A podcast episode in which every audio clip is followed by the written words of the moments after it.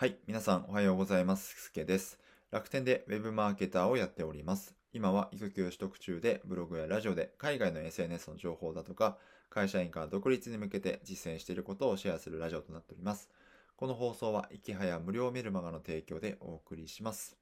はい。今日は実績ツイート3つの効果についてお話をしたいと思います。まあ実績ツイートやった方がいいですよっていうことで、ちょっと皆さんにもぜひ、えその効果を共有したいと思います。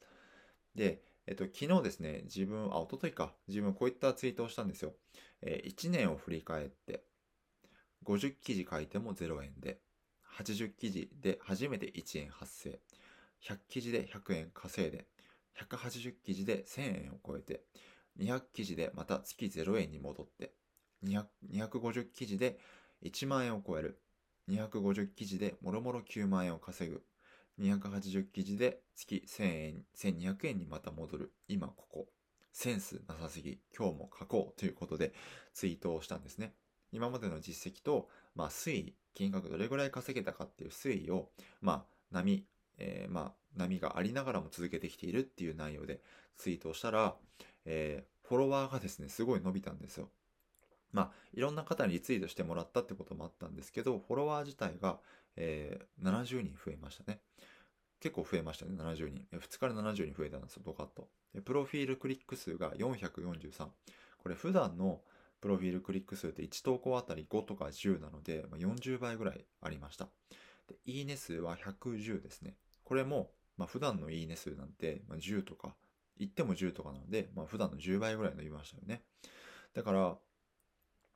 あの、振り返ってみてこれ思うんですけど、単純にこんだけ稼げました、俺すごいっていう内容じゃなくて、まあ、もちろんそういったことはすごいと思うんですけど、その月にいくら稼ぐっていうのは、まあ、それも大事なんですけども、そのプロセスですね、その月何万円をどういうふうに稼いできて継続してきたのか、そのためにどういう失敗があったのかっていうストーリーをしっかり見せることが大事なんだなとこのツイートしてみて思ったので、ぜひ皆さんも今までやってきた実績を、えーいいとこばかりじゃなくて、こういった失敗もありましたっていうことを織り交ぜながら発信してみると、えー皆さんのフォロワーとか、えー、Twitter の運用のヒントになると思うので、ぜひやってみてくださいというお話ですね。で、まあ、始めたばかりの方は、まあ、私なんてそんな実績なんかまだまだありませんってことは言うかと思うんですけど、自分はそういうことを別に全然思わなくて、もちろんフォロワー100人まで伸ばした方法でも別にいいと思うんですよ。最初の1週間は、えー全然やり方がわかんなくて、リプとかリツイートの意味もわかんなかったみたいな。で、その残りの1ヶ月間はフォロワー解除されまくったけど、10人増えたみたいな。そういった、まあ皆さんが悩むことだと思うので、そういったところを実際私もこういうふうに、こういうふうにやってきたんですよってことを出してあげるだけでも、えー皆さん、あの、他の方の共感とか得られると思うので、ぜひ皆さんも、例えばフォロワー100人まで伸ばした方法とか、何でもいいので、えー実績をさらけ出すような、えーツイートをしてみていただければいいなと思います。っていうのは自分がやってみて思ったので、共有でした。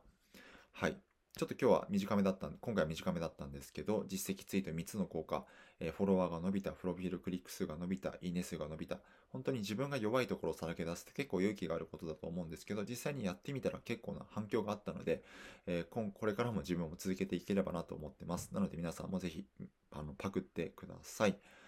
はい。で、今日は合わせて聞きたいなんですけども、まあ、えっ、と、まあ、実績を語る上ではやっぱり継続することってすごい大事だと思うんですよね。